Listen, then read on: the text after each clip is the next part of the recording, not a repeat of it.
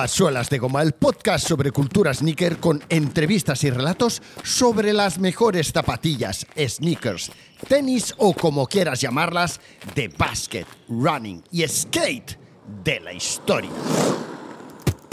¿Quién es Paul Litchfield? Probablemente sea uno de esos personajes medio desconocidos que probablemente no reconozcas tan solo por su biografía en Wikipedia. Pero antes de averiguar, de recordar quién es Paul Litchfield, Recuerda que te espero en suelasdegoma.fm barra premium. Tienes el acceso, el link también en las notas del episodio, en tu app, desde donde estás escuchando este episodio de Suelas de Goma. Recuerda que en suelasdegoma.fm barra premium, en Suelas de Goma Premium, puedes escuchar todos los episodios sin publicidad y también tienes acceso a episodios exclusivos, contenido exclusivos y merchandising de suelas de goma que te enviaré cuando te des de alta. Bueno, ¿quién es Paul Litchfield?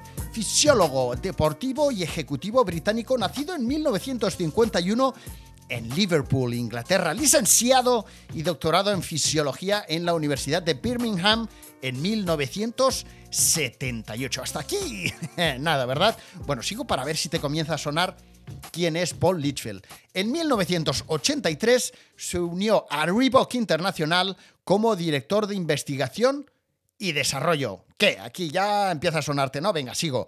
Fue responsable de desarrollar nuevos productos y tecnologías para la compañía. En 1989, Litchfield inventó un sistema de bombeo de aire para el ajuste de las zapatillas deportivas Reebok llamado PUMP sistema que permitía y sigue permitiendo a los usuarios de las zapatillas PAM ajustarse las zapatillas rellenándolas con la cantidad de aire suficiente para un ajuste personalizado. El éxito de esta tecnología llevó a Reebok a convertirse en una de las marcas de calzado deportivo más populares del mundo en la década de 1990, momento en el que Reebok se convirtió en la número uno. En el 2006, Litchfield se convirtió en vicepresidente de tecnología avanzada en Reebok. En el 2011 se retiró después de casi 30 años de servicio y ahora es jefe de producto en una marca de calzado que se llama Goruk.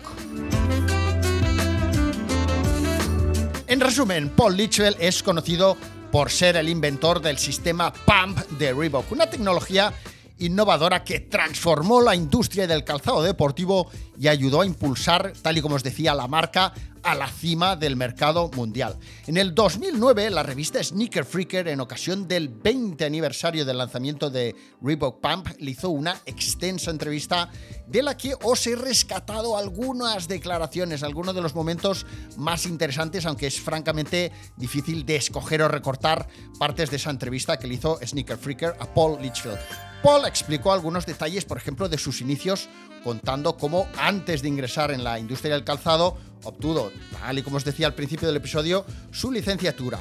Realizó trabajos de investigación en Escocia sobre el rendimiento humano con fondos de compañías petroleras en el Mar del Norte y como parte de su licenciatura había estudiado también el diseño del calzado deportivo de Nike renunció a trabajar en su doctorado como resultado de la política académica y obtuvo una entrevista con una pequeña empresa que estaba en el área de Boston llamada Reebok, donde había seis personas en el Departamento de Investigación y Desarrollo. Resulta que la, la investigación no, resulta que la entrevista que le hicieron eh, para entrar a formar parte de ese pequeño equipo se le hicieron jugando a baloncesto. Fijaros qué, qué maravilla, ¿no? Por aquel entonces Paul no era un experto en calzado deportivo, pero pensó, pensó, pensó, pensó que tal vez podría usar su formación para ayudar a crear mejores zapatillas para la marca Reebok.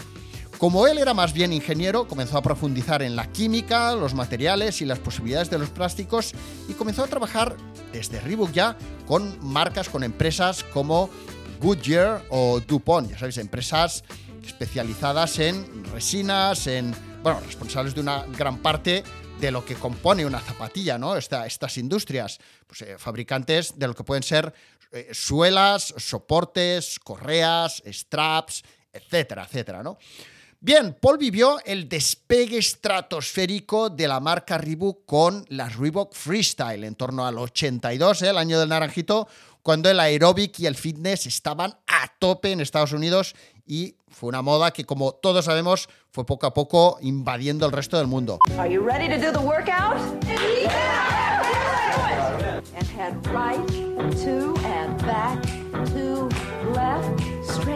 Lanzó el sistema de amortiguación o de retorno de energía, como diría él, ERS, y comenzaron a trabajar con los primeros ordenadores Mac en una época en la que lo hacían todo a mano, todo a mano. Utilizaban Telex, suena eso del Telex, luego se pasaron a los faxes y entonces lo que hacían en aquel momento era, para comenzar a desarrollar sus nuevas colecciones de calzado, sus nuevos modelos, lo que hacían era así muy resumido y tal como lo describía él en esta entrevista, era escribir a mano sus solicitudes de muestras con todas sus notas para luego enviarlas a través del fax. Tenían departamentos donde la gente se pasaba dos, tres o cuatro horas por la noche alimentando de papel la máquina del fax.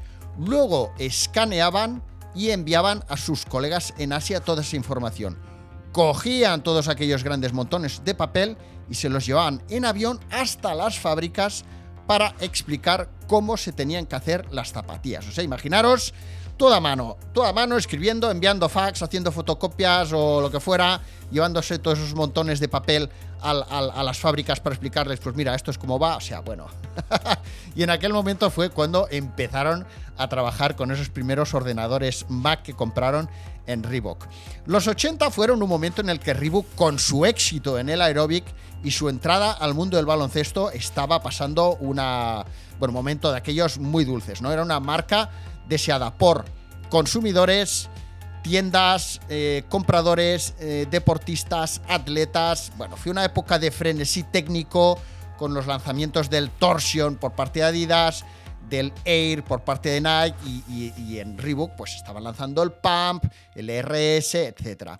Cuando en 1988, 1989 Paul Litchfield desarrolló con su equipo el Pump, Reebok también tenía otras tecnologías de éxito sobre la mesa como el Exalite, el Graflite y la segunda generación de, de amortiguación ERS, por lo que imaginaros que estaban manejando o estaban desarrollando cuatro nuevas tecnologías en un grupo de personas realmente pequeño, ya os digo, de unas 6, 7, 8 personas. Aquí hay, hay nivel. Paul explicó cómo la tecnología PAM no fue idea de ellos, no fue idea originalmente de ellos. Cuando Paul Fireman, Fireman este es otro, ¿eh? no, es no es Paul Litchfield, otro Paul, el que por aquel entonces era presidente de Reebok, compró el ES, resulta que el ES tenía en aquel momento un prototipo, un prototipo que no salió a la venta de bota de esquí que incorporaba un mecanismo de bombeo que estaba como montado con unos, una serie de componentes metálicos y tal, así como un rollo muy Frankenstein. Y alguien le dijo a Fireman, oye, eh, esto tiene buena pinta, ¿por qué no le ponéis este invento? ¿Por qué no desarrolláis este invento, esta bomba de aire para unas zapatillas?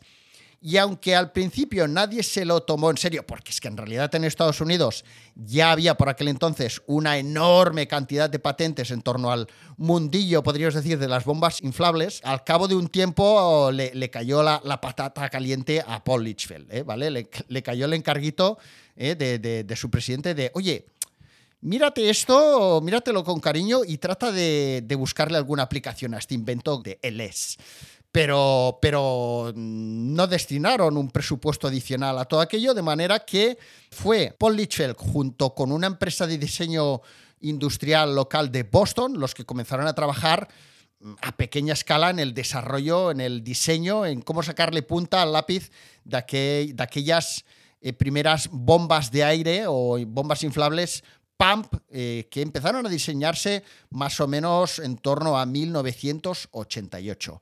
¿De dónde salió el nombre de PAM? Pues tenían un montón de nombres diferentes, muchos de ellos relacionados con Air o personalizado. ¿Pero qué estás diciendo tú? Y no sabían bien bien qué nombre ponerle porque tuvieron...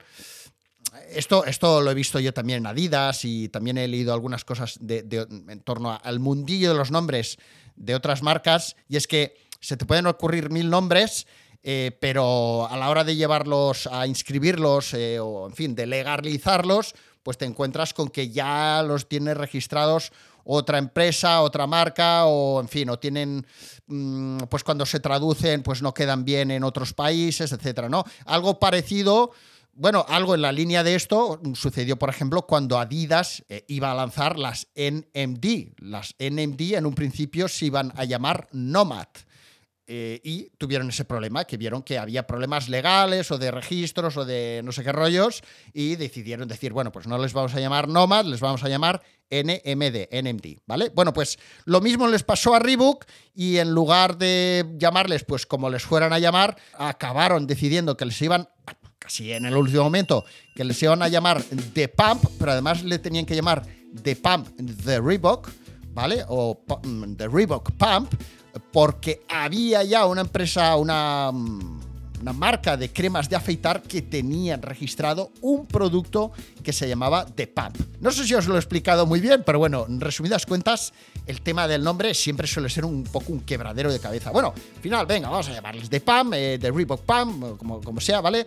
Y lo que realmente las hizo especiales, o una de las cosas que las hizo especiales, sobre todo en cuanto a la estética, es que eh, como ya sabéis, tuvieron la brillante idea también casi en el último momento de que la bomba de inflado sería, por ejemplo, en el caso de las zapatillas de baloncesto, un pequeño balón de baloncesto. Oh, yeah. Lo complicado fue conseguir un fabricante que les hiciera las válvulas PAM, las vejigas, como le llamaba, como las llama Paul Litchfield. ¿no? no había muchas personas, muchas empresas que hicieran vejigas de aire o las vejigas de aire dinámicas que necesitaban porque ese tipo de bombas de aire siempre acababan perdiendo aire, ¿vale? De hecho es lo mismo, el mismo problema que tenía Nike en el inicio del desarrollo de sus cámaras Air. El ejemplo típico clásico es que si tú coges un flotador de estos de piscina o de playa y lo inflas, al cabo de un rato ya le falta aire. Pues bueno, vendría a ser ese el problema con el que se encontraban tanto Reebok como Nike también por su lado con sus cámaras Air, ¿no? ¿Qué hicieron para desarrollarlas? Uy, qué gallo me ha salido. bueno, pues para desarrollarlas comenzaron a trabajar con una empresa que estaba especializada en productos médicos y que eh, fabricaban bolsas de estas de, sangre, bolsas intravenosas y cosas así. Fue con esa empresa con la que empezaron a desarrollar estas cámaras de aire inflables, PAM, que todos conocemos actualmente. Reebok presentó, no sé si lo recordáis, sus primeras zapatillas PAM con unos eh, prototipos que se llamaron Pump Shot y Pro Pump. Pondré las fotos en Instagram y también en la web. Y las presentó en el Super Show. Ostras, un nombre como que guau, ¿no? El Super Show que se celebraba por aquel entonces en Atlanta. Esto fue en Atlanta, en el Super Show de Atlanta de febrero de 1989. Y en esa misma feria coincidieron eh, con la presentación de las Nike Air Pressure, que estaban expuestas, pues tal y como siempre ha hecho Nike, de una manera espectacular, tal y como describe Paul Litchfield en su entrevista, estaban expuestas como si fueran unas estrellas de rock, ¿no? Estaban como una urna de metacrilato, con unas luces ahí, guay, y todos los chavales pasaban por ahí y se quedaban boquiabiertos viendo aquellas zapatillas Nike Air Pressure. Bueno, las primeras zapatillas Pump tenían una bomba en el talón no sé si os lo explicaré bien, pero era un tipo de, bomba inflable que lo que hacía era que cuando pisabas tenía como un, como un fuelle que se inflaba la vejiga, ¿vale? Pero en una larga serie de test que Ribo hizo en colegios, se dio cuenta de que a los niños lo que les gustaba era que las zapatillas... Eh, vamos, que no se inflaran automáticamente cuando tú ibas caminando o fuera una cosa como más sofisticada, sino que lo que ellos querían, lo que les parecía más divertido era la idea de tener unas zapatillas que ellos pudieran inflar manualmente antes de entrar a la pista de básquet. O sea, fijaros que ahí los chavales, las niñas, los niños tuvieron una importante idea a desarrollar para modificar esas primeras zapatillas PAM que iban a salir al mercado. El lanzamiento final de las Reebok PAM, eh, un éxito, eh, fue gracias al apoyo de Foot Looker. Importante. If you're getting pumped for basketball, getting pumped for cross training, getting pumped for tennis, get the full effect of all the new Reebok pumps at Foot Locker. where it all begins. Que las Reebok Punk tuvieran éxito en el mercado fue gracias al apoyo que les dio Full Looker, que parece ser que le hizo un favor a Paul Fireman, el presidente de Reebok, e hizo un pedido inicial de 7.000 pares de Reebok Pump eh, para unas zapatillas que saldrían al mercado por 170 dolaracos en un momento en el que las zapatillas de baloncesto caras costaban 100 euros. O sea, 70 euros más que, perdón, dólares. Estamos hablando del 89, posicionándose como obviamente unas zapatillas muy de, o sea, si, si tú eras un chaval, una chavala, y conseguías unas Reebok Pump, que tus padres te regalaron una Reebok Pump, que me imagino que sería como regalarte tres bicicletas de golpe, eh, o sea, eras el rey del mambo. Eso, eso es lo que pretendía eh, Reebok con, con ese precio y también ponían ese precio porque les había costado un riñón sacar adelante esa nueva tecnología. No solo les costó un riñón, sino que ahora os contaré. Em, eh, lo, que, lo que sí quedó muy claro es que Reebok le ganó la partida del aire inflable a Nike porque eran más cool, eran como más limpias estéticamente, porque no tenías que llevar ningún inflador contigo y no tenían esa, especie de cartucho detrás en el talón que tenían las, eh, Nike eh, Air Pressure, ¿vale? Con lo cual, oye, no tenías que llevar nada para inflar la zapatilla, no, llevabas una zapatilla robótica, con lo cual ahí Reebok le pasó la mano por la cara a Nike y, se llevó el gato al agua en, en, esa, en esa tecnología que, que salía al mercado en aquel momento. Ya para acabar, la producción se desarrolló, la producción de las Reebok Pump, eh, las primeras Reebok Pump que salieron al mercado, se desarrolló sin problemas. No, ¿cómo no? Esa primera producción de 7.000 pares, esos 7.000 pares que le había encargado Food Looker, salieron mal, salieron mal, la fábrica cosió mal las válvulas.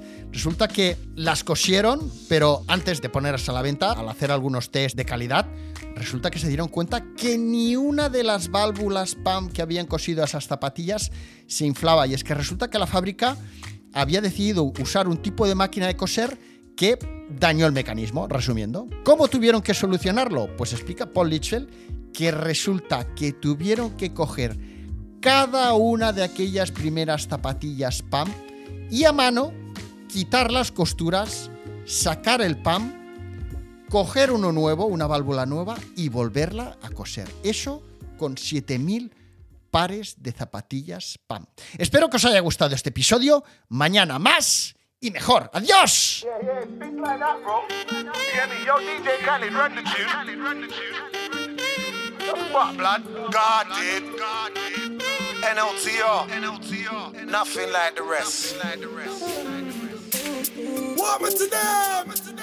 Diff City, stand up. UK, where them here about? I'm back like I never left. Spin, spin on. I remember those days on the block, we was rocking them Reebok pumps. Black tracksuit, Reebok ones, hats and gloves, Reebok on. Nice Jordan 4s and Jordan 1s like Stormzy and Davis. South I'm from A1 to your babes, got smoke for your lungs.